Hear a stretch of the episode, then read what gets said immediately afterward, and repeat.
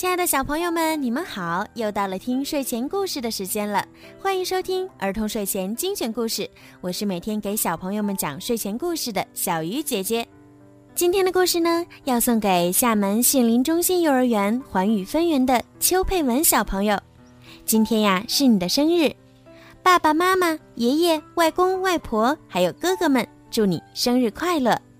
远在他乡的爸爸想对你说，宝贝。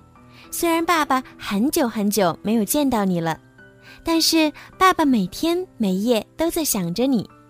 希望你过了这个生日之后，能够越来越懂事，听长辈的话，自己的事情自己做，改掉拖拉的坏毛病。爸爸很快就回来陪你啦，祝你生日快乐！好啦，现在就让我们一起来听今天送给邱佩文宝贝的故事吧。小恐龙托比，小恐龙托比是恐龙家族中的小不点儿。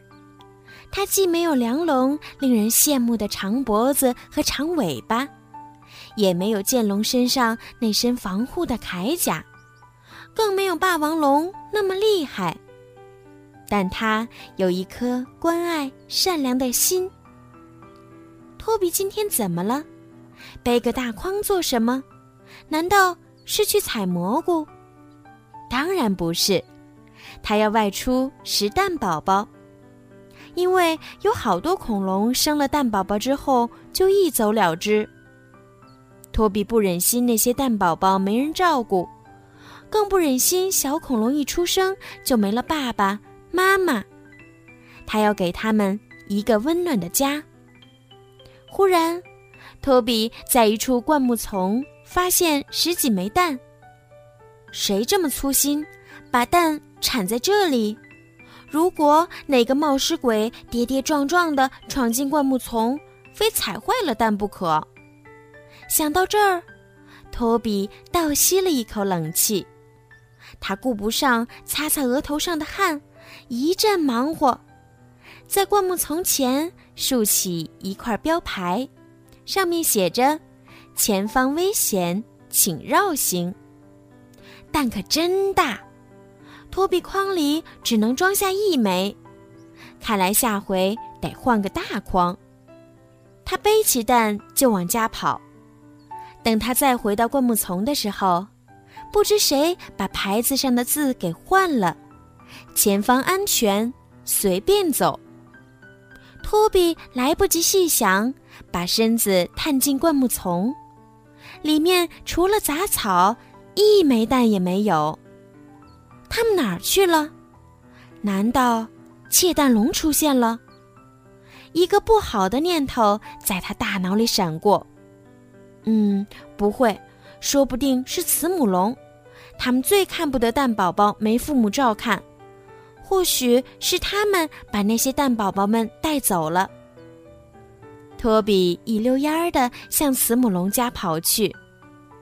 当他路过窃蛋龙家时，小窃蛋龙们正缠着妈妈，要他把自己再重新生一遍，还说他们的名字不好听。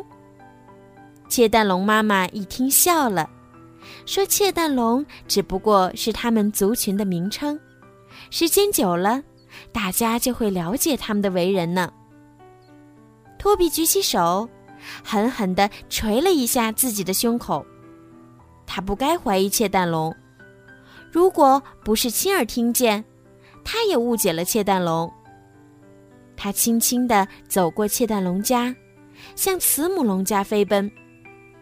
没想到，慈母龙妈妈正在哭。托比上前一问，才知道他的蛋宝宝少了一个。不会吧？托比心里打起鼓，难道那枚蛋是？他话到嘴边又咽下。等他一溜烟跑回家，把那枚蛋抱给慈母龙妈妈看时，慈母龙妈妈激动的紧紧的将那枚蛋搂在怀里。小恐龙托比没想到，自己刚才闯入的是慈母龙的新家。他红着脸向慈母龙妈妈解释了事情的原委。慈母龙妈妈笑了，原来这是一场误会。恐龙知识百科：窃蛋龙并不是真的会偷蛋。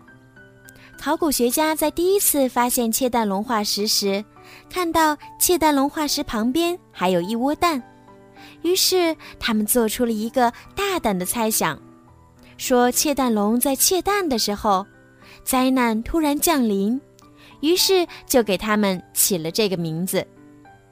后来，在另一个窃蛋龙化石中，专家们发现其中一枚蛋里有一个小窃蛋龙的胚胎。他们这才明白了，原来窃蛋龙不是在偷蛋，而是在保护自己的蛋时，被突然降临的灾难夺去了生命。好啦，今天的故事就讲到这儿啦。希望邱佩文宝贝可以喜欢今天小鱼姐姐为你讲的故事。小鱼姐姐也要再一次对你说一声生日快乐，愿你和你的家人每天都可以幸福快乐的生活。好啦，小朋友们，如果你们也想听到属于你们自己的专属故事，可以让爸爸妈妈加小鱼姐姐的私人微信“猫小鱼”全拼九九来为你们点播。好了，孩子们，晚安，邱佩文宝贝，晚安。